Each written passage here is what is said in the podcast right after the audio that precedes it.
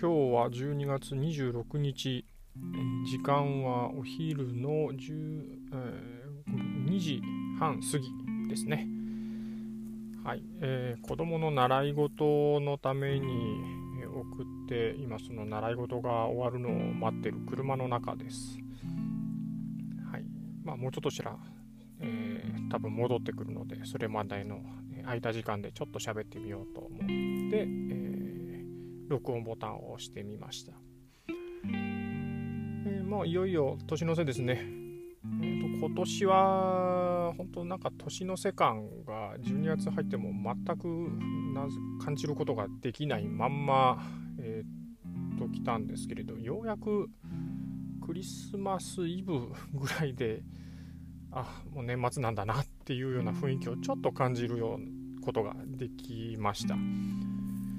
か今年1年は本当にあのコロナの影響ですね、もう間違いなく、もうなんか季節感を全く感じられない1年間で、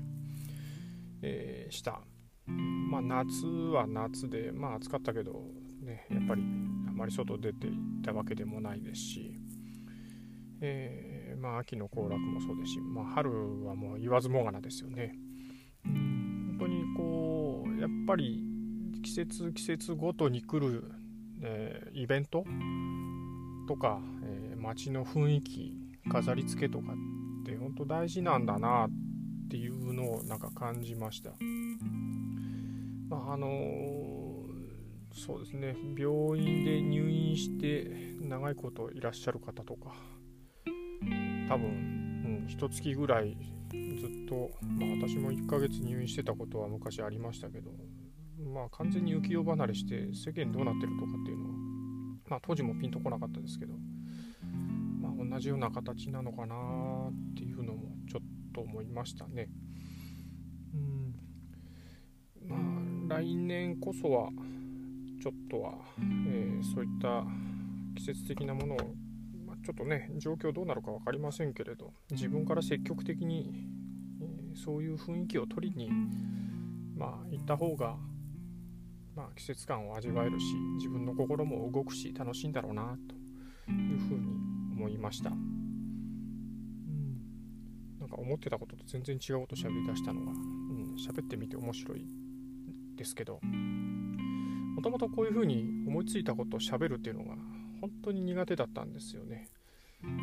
なのでまあこのポッドキャストのタイトルも、えー、声のままに行こうとまあ、そういう風になれるように、えーえー、まあ、そんな風になれたらいいなという、まあ、気持ちを込めてタイトルにしたんですけれど、うん、まあ、えー、ちょっとずつ少しずつ慣れてきたのかなっていう感じは、え我ながらに感じ取っています。